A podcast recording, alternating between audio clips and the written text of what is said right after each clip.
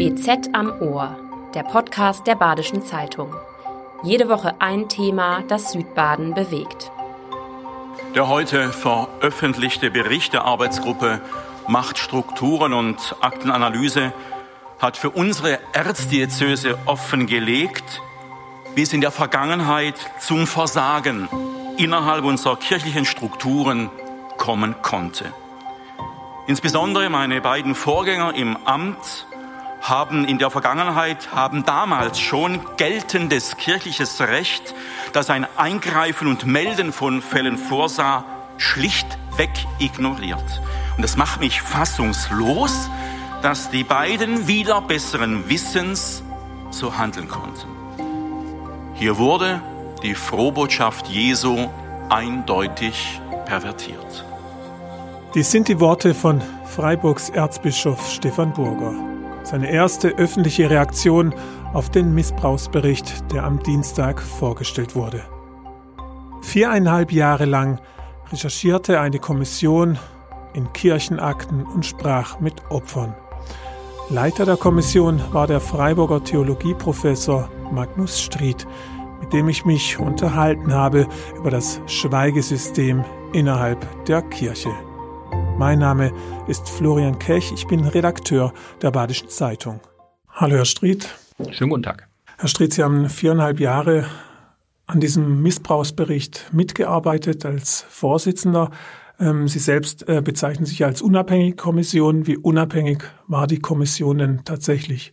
Ja, die Kommission hat absolut unabhängig gearbeitet. Das war die Grundvoraussetzung dafür, ähm, dass wir überhaupt in diese Arbeit eingestiegen sind. Und das gilt sowohl für die Kommissionsmitglieder selbst als auch für die Unterkommission der Kommission, also die sogenannte Aktenanalyse. Niemand von uns hätte mitgearbeitet, wenn wir nicht unabhängig gewesen wären oder auch wenn wir im Verlauf des Prozesses gesehen hätten, wir werden behindert. Beauftragt wurden Sie trotzdem von der Kirche, vom Erzbischof. Ähm, haben die, äh, der Erzbischof selber vielleicht oder Personal ähm, mal versucht, Einfluss zu nehmen in der Zeit? Nein, da muss ich wirklich sagen, ähm, es ist nie probiert worden, Einfluss zu nehmen. Äh, die Aktenbestände, die angefordert worden sind, sind auch geliefert worden. Ganz im Gegenteil sogar, es sind auch Dokumente gekommen, ähm, die dann sozusagen in den Jahren plötzlich gefunden wurden.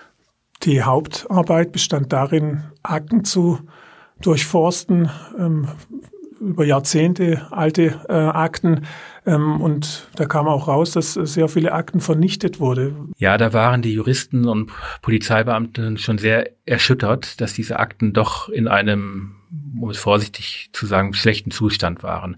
Also man muss sagen, erstens war die Aktenführung nicht besonders gut. Ne? Man kann auch sagen, sie war nachlässig. Hinzu kam, dass ganz offensichtlich auch Aktenbestände entfernt worden waren. Das gehörte eben auch dann möglicherweise zur Vertuschungsstrategie. Und nochmals kam erschwerend hinzu, dass mit einem Tod, mit dem Tod eines Klerikers, der beschuldigt worden war, äh, diese Akten vernichtet werden mussten. Das ist tatsächlich kirchliches Recht. Hat sich daran auch nichts geändert bis heute? Daran hat sich bis heute nichts geändert, aber ähm, da ist es so, dass jetzt ähm, sozusagen die Diözesanleitung auch sehr entschieden ist und diese Akten korrekt verwaltet. Das ist aber auch in der säkularen Justiz der Fall. Nach zehn Jahren äh, werden diese Akten tatsächlich entfernt. Der Erzbischof hat sich ähm, in der Pressekonferenz fassungslos äh, geäußert ähm, über das Ausmaß der Vertuschung.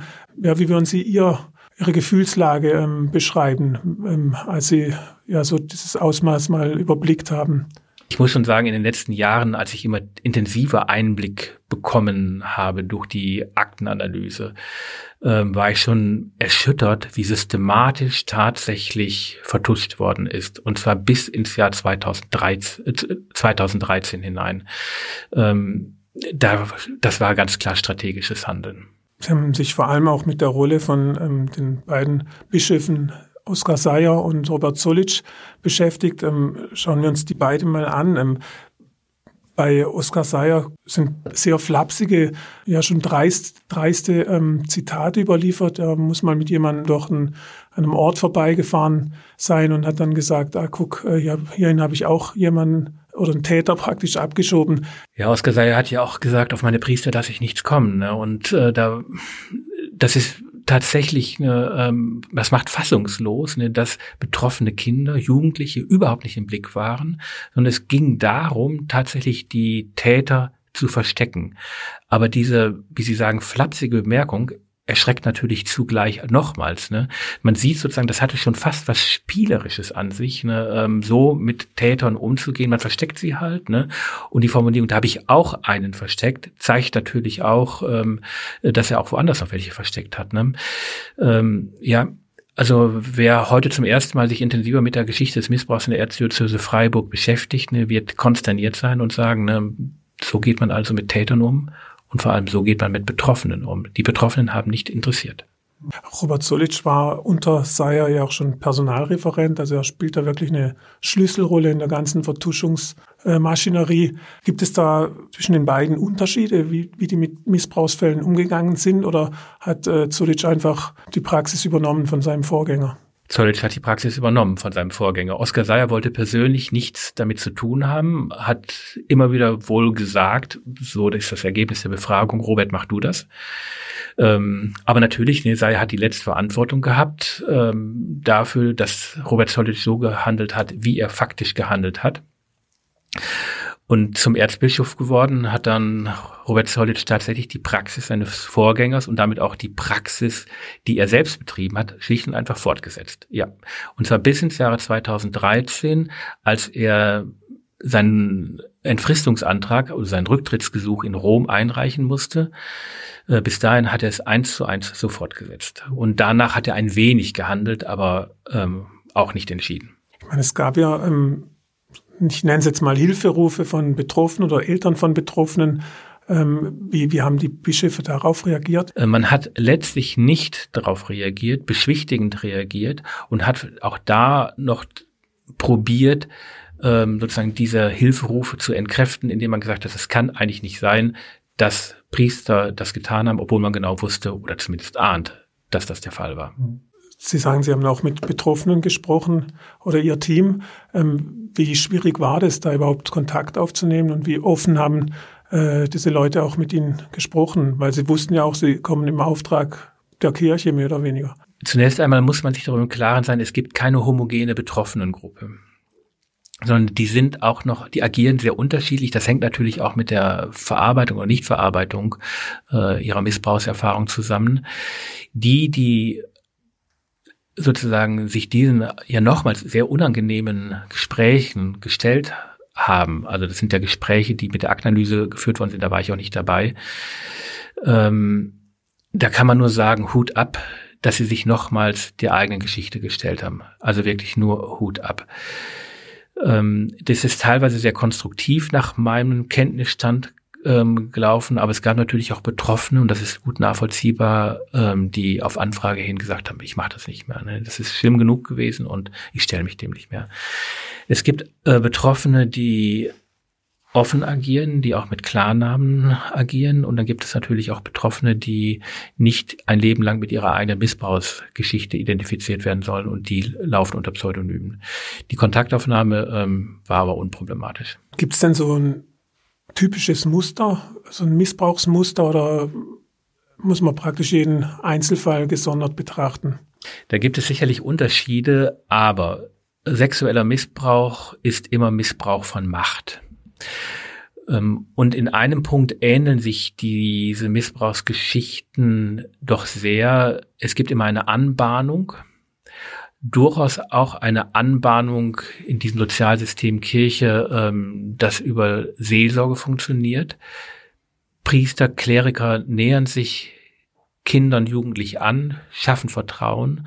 Häufig muss man sagen, war auch Alkohol im Spiel, dass also Kinder, Jugendliche zum ersten Mal mit Alkohol in Kontakt gekommen sind und dann entsteht die Situation, wo der Missbrauch geschieht.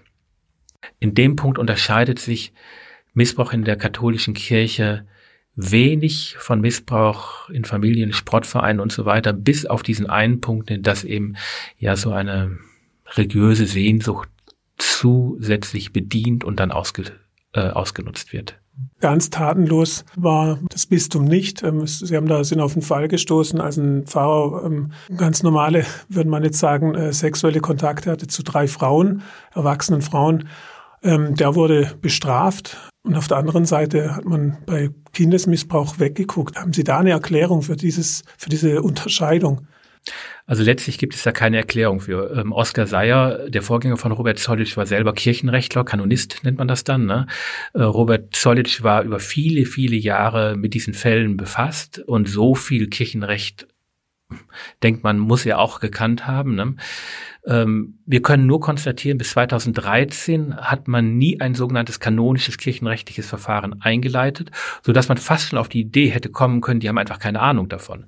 Aber erschütternderweise wussten sie genau, was zu tun ist im Fall dieses Klerikers, der mit drei Frauen sexuelle Kontakte hatte. Da griff man dann entsprechend durch. Also es kann niemand sagen, sie hätten keine Kenntnisse von dem gehabt, was sie faktisch hätten tun müssen. Haben Sie da als Theologe eine Erklärung oder versuchen sich da in den Bischofskopf mal hineinzuversetzen? Warum bestraft er denjenigen, der eine Beziehung hat mit, mit erwachsenen Frauen und bei, bei Missbrauch verschweigen Sie das oder vertuschen Sie das? Es ging darum, den Zölibat, das Amt zu schützen. Und offensichtlich war es bei Bischöfen wie Oskar Seyer, Robert Zollitsch so, dass sie sexuelle Kontakte unter Erwachsenen, wo Einvernehmlichkeit herrschte, und das war einvernehmlich in diesem einen Fall, als gefährlicher einstuften als den Missbrauch von Kindern. Für die Kirche. Für die Kirche, für die Kirche. Ne? Oskar Seyer kann sich nicht mehr zu den Vorwürfen äußern. Er starb 2008. Robert Zollitsch hat sich nach seiner Zeit als Erzbischof zurückgezogen, lebt nicht mehr in Freiburg. Zum Missbrauchsbericht will er sich nicht mehr äußern. Einen Tag vor der Veröffentlichung schrieb er, er habe sich ein Schweigen auferlegt aus Rücksicht auf die Betroffenen. Diese bat er bereits im vergangenen Sommer in einer Videobotschaft um Verzeihung. Tag für Tag beschäftigt mich die Tatsache des sexuellen Missbrauchs in unserer Kirche und mein damaliger persönlicher Umgang als Personalreferent und Erzbischof mit den Betroffenen und bei der Aufarbeitung von Fällen sexualisierter Gewalt. Heute weiß ich, dass ich im Umgang mit meinen Mitbrüdern, die ihnen anvertraute Kinder, Jugendliche und auch Erwachsene, auf welche Weise auch immer, missbraucht haben, zu naiv und zu arglos war. Ich bitte Sie, diese sexualisierte Gewalt und jegliche Form von Missbrauch erfahren haben, um Verzeihung für das zusätzliche Leid, das ihnen mein Verhalten bereitet hat. Ich habe mich stets mit meinen zuständigen Mitbrüdern, Erzbischof, Generalvikaren, Offizialen, Weihbischöfen, Domkapitularen ausgetauscht und beraten und sie in die Entscheidungen eingebunden. Das ist einerseits halb ehrlich und andererseits muss man tatsächlich nach dem heute vorgelegten Bericht fragen, ob das tatsächlich stimmt. Denn die Aktenanalyse hat keine Indizien dafür gefunden, dass tatsächlich ähm, im Ordinariat die entsprechenden Stellen breit eingebunden gewesen wären in Entscheidungen. Nein, ganz im Gegenteil, vieles deutet darauf hin, dass er als Personalreferent unter Oskar Seyer und dann als Erzbischof diese Entscheidung in einem höchst kleinen Kreis getroffen hat und möglicherweise auch doch selbst immer durchgesetzt hat. Im Umkehrschluss bedeutet das aber natürlich nicht, dass nicht ein Wissen um Missbrauch im Ordinariat präsent gewesen ist. Sein Nachfolger Stefan Burger kommt gut weg in dem Bericht und er, ähm, er tritt auch als Aufklärer auf jetzt, was schon überrascht, wie, wie hart er mit seinen Vorgängern ins Gericht geht, also wie, wie klar sich da äußert. Ähm, trotzdem sagt er auch, ähm, ihm wird vorgeworfen, er war ja auch jahrelang Teil des Systems, bevor er Bischof war. Als ehemaligem Offizial und jetzigem Erzbischof wurde mir schon vorgeworfen, hinsichtlich der Vorgänger selbst gerecht zu urteilen. Schließlich war ich ja in der Vergangenheit auch ein Teil dieses Systems. Wo mir selbst in der Vergangenheit Fehler unterlaufen sind, wo ich persönlich nach heutiger Erkenntnis bei der Anwendung der geltenden Ordnung Fehleinschätzungen erlegen bin, wo ich selbst in der Erfüllung meiner Aufgabe nicht sensibel genug in meinem Verhalten gegenüber Betroffenen war, bedauere ich dies zutiefst und bitte um Vergebung. Sehen Sie da auch ein Glaubwürdigkeitsproblem? Stefan Burger war als Offizial nicht Teil der Ordinariatskonferenz. Ähm, das muss man fairerweise sagen. Ähm, das hat er erst ähm, geändert. Ne? Die Offiziale, das sind die sozusagen die, die für die Kirchengerichte zuständig sind, ne? sind erst seitdem er Erzbischof von Freiburg ist, ne, auch selbstverständlicher Teil der Ordinariatskonferenz. Das heißt, er ist tatsächlich nicht direkt mit Missbrauchs ähm, Vorfällen konfrontiert worden, weil Robert Zollitsch nach dem Kenntnisstand der Aktenanalyse die Offiziale nicht beteiligt hat an diesen Prozessen. Wie viel er Gerüchte halber gewusst hat, ist eine andere Frage. Aber die kann ich nicht beantworten. Diese Frage betrifft sozusagen die viel größere Frage, hat man im Ordinariat geredet? Es ist schwer vorstellbar, dass jemand, der in der Kirche aktiv ist, ähm, dass diese Gerüchte an ihm vorbeigegangen sind. Also selbst als, als Laie hat man schon in den 90ern mitbekommen, dass äh, Priester, äh, die im Verdacht stehen, ähm, sich vergangen zu haben, dass die halt einfach versetzt werden in eine andere Pfarrgemeinde. Es ist schwer vorstellbar, das muss ich, äh, muss ich aussagen, ähm, zumal ja in Deutschland der Missbrauchsskandal seit dem Jahre 2002 voll aufgeschlagen ist.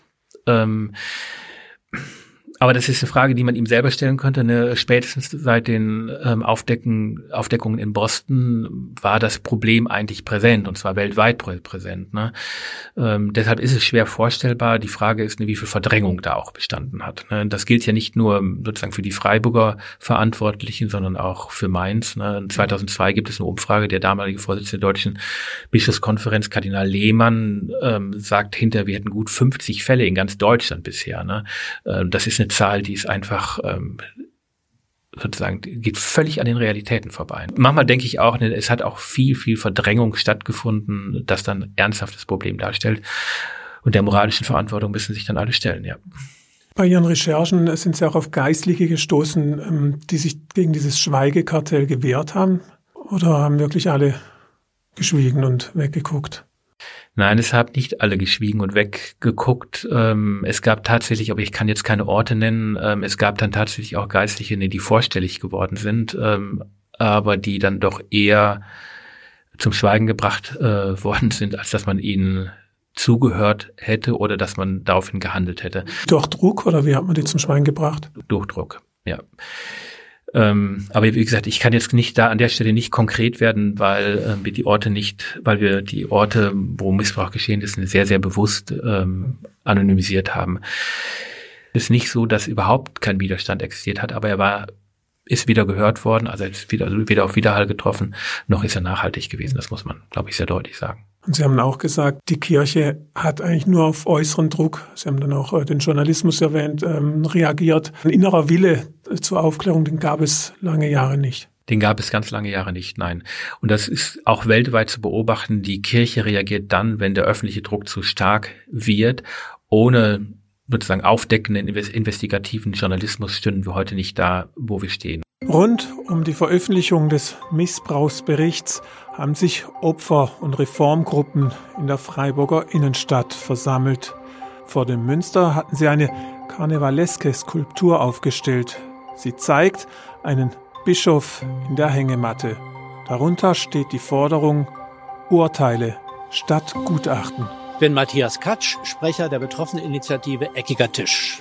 Wir appellieren an die Öffentlichkeit, vor allem an die Politik, auch hier im Land, dafür zu sorgen, dass dieser Aufklärungs- und Aufarbeitungsprozess durch eine staatliche Untersuchungskommission in Angriff genommen wird, weil viel zu lange die Kirche mit diesem Aufklärungsprozess alleine gelassen wurde. Ich habe befürchtet, dass genau das passiert, was wir erlebt haben, dass nämlich wieder keine äh, konkreten Fälle dokumentiert werden, sondern anonymisiert Fallbeispiele uns vorgetragen werden. 24 aus einer äh, Anzahl von 250 Priestern, die im Erzbistum äh, Freiburg des Missbrauchs äh, beschuldigt oder ähm, äh, überführt sind. Und wir haben keine Namen, wir haben keine Erkenntnisse, äh, die wir nicht vorher schon hatten. Ähm, insofern enttäuscht, aber äh, erwartbar. Ich bin äh, Opfer von sexuellem Missbrauch durch zwei Jesuitenpriester an meiner Schule im Berliner Canisius-Kolleg gewesen in den 70er Jahren. Ich habe 2010 mit meinen Kameraden angefangen, über dieses Unrecht zu sprechen.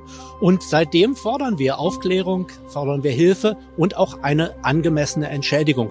Und auch das kam ja heute in dieser äh, Pressekonferenz, äh, wo viel über Verantwortung gesprochen wurde, äh, zu kurz. Die Betroffenen warten auch nach 13 Jahren immer noch auf eine Entschädigung. Nun ist klar, ähm, dieser Missbrauchsbericht, ähm, es soll kein Schlussstrich sein, das haben Sie auch betont. Ähm, wie soll es jetzt Ihrer Meinung nach weitergehen oder wie wird es weitergehen? Da gibt es mehrere Punkte, die zu bearbeiten sind. Der eine Punkt ist der berühmte Heimkomplex, also die Kinderheime in 50er, 60er, 70er Jahren, da ist viel Missbrauch geschehen, auch in den 80er Jahren noch. Ne? Ob man diesen Missbrauch tatsächlich aufarbeiten kann. Durch Kleriker, Ordensschwestern, Laien werden wir sehen, da haben wir gerade ein Pilotprojekt laufen. Das ist viel, viel schwieriger, weil die Aktenlage noch komplizierter ist. Ne? Und gerade bezogen auf die 50er, 60er Jahre ähm, die allermeisten Betroffenen ähm, schon verstorben sind. Ne? Das müssen wir mal schauen, ähm, wie das geht. Das ist der eine Punkt. Der andere Punkt ähm, sind Personen, die möglicherweise sagen, ich möchte, dass meine Geschichte aufgearbeitet wird. Das werden wir dann auch von Fall zu Fall entscheiden müssen, ob wir das noch können, also ob die Bestände ähm, gut genug sind, um da auskunftsfähig zu werden. Da wird es auch Enttäuschung geben, da bin ich fest von überzeugt. Und dann wird die Kommission jetzt auf der Basis dieses Berichts Empfehlungen entwickeln. Da werden wir auch energisch zügig drangehen. Empfehlung für den Ortsbischof von Freiburg, ähm, damit Missbrauch möglichst eingedämmt wird. Ich sage immer dazu, ähm, man wird Missbrauch nie ganz eindämmen können. Das ist ein gesamtgesellschaftliches Phänomen. Ähm, es gibt eine Untersuchung der Charité ähm, ähm, bezogen auf die deutsche männliche Bevölkerung. Ähm, die hat mal hochgerechnet, 250.000 Männer in Deutschland reagieren auf Körperschemata unter 14 Jahren. Also da haben wir entweder Kernpädophile oder begleitende, Pädo, ähm, also sozusagen ähm, begleitende pädophile Strömungen. Ne? Ähm, deshalb und dafür können ja diese Personen erstmal nichts, aber sie müssen es kontrollieren. Das darauf kommt alles an. Ne? Zu sagen, es, man würde eine missbrauchsfreie Gesellschaft bekommen können, geht, glaube ich, bereits wieder an den Realitäten vorbei. Aber man kann Missbrauch eindämmen und dafür werden wir Empfehlungen äh, ausarbeiten. Wie oft haben Sie in den viereinhalb Jahren mal über einen Kirchenaustritt nachgedacht? Ich, ich sage, ich formuliere es mal etwas anders. Ne? Ähm, wenn ich Mitglied einer Partei wäre, ich habe da natürlich bestimmte Optionen, aber ich, das ähm, oute ich jetzt hier nicht, ne, ähm, würde eine solche Geschichte vermutlich dazu führen, ähm, jetzt den Austritt zu erklären. Bezogen auf meine Kirchenmitgliedschaft ist es so, ähm, ich komme, stamme nicht aus akademischen Verhältnissen und wenn ich so an meine Eltern, meine Großeltern denke, ne, die haben alle in der Kirche ein Stück Heimat gefunden und haben unter ihr gelitten. Und für mich ist es so etwas wie eine generationelle Verpflichtung, die mich drin hält. Das ist vielleicht der erste Punkt. Und der zweite Punkt, ich kann mir nicht ernsthaft, ich beziehe es nur auf Deutschland, eine bundesdeutsche Gesellschaft vorstellen, in der die Kirchen nicht zumindest noch als Kulturinstitution präsent wären. Wer hält bestimmte Fragen wach? Wer erklärt den Menschen, welche Sehnsüchte Menschen in sich hervorbringen, wenn sie Bachsche Matthäus-Passion hören und so weiter. Und dann bleibt es immer noch dabei, ein Kollege und guter Freund hat von mir mal gesagt, die Leiche muss weg. Aber wie bringt man die Leichen weg, wenn man noch ein bisschen Hoffnung auch mitartikulieren möchte? Also von daher ist Religion ist eine hoch ambivalente Angelegenheit. Wir sehen es jetzt hier wieder in diesen Tagen. Aber unendlich viele Menschen haben eben doch noch die Hoffnung, ähm, dass da einer sei, der, um es mit einem ganz berühmten Zitat zu sagen, der den Tod tötet und deshalb bleibe ich drin. Aber manchmal fällt es schwer. Und in den letzten Jahren ist es mir manchmal sehr schwer gefallen, das herauszuhalten. Herr Stried, vielen Dank für das Gespräch. Ich danke Ihnen. Das war BZ am Ohr, der Podcast der Badischen Zeitung. Jede Woche ein Thema, das Südbaden bewegt.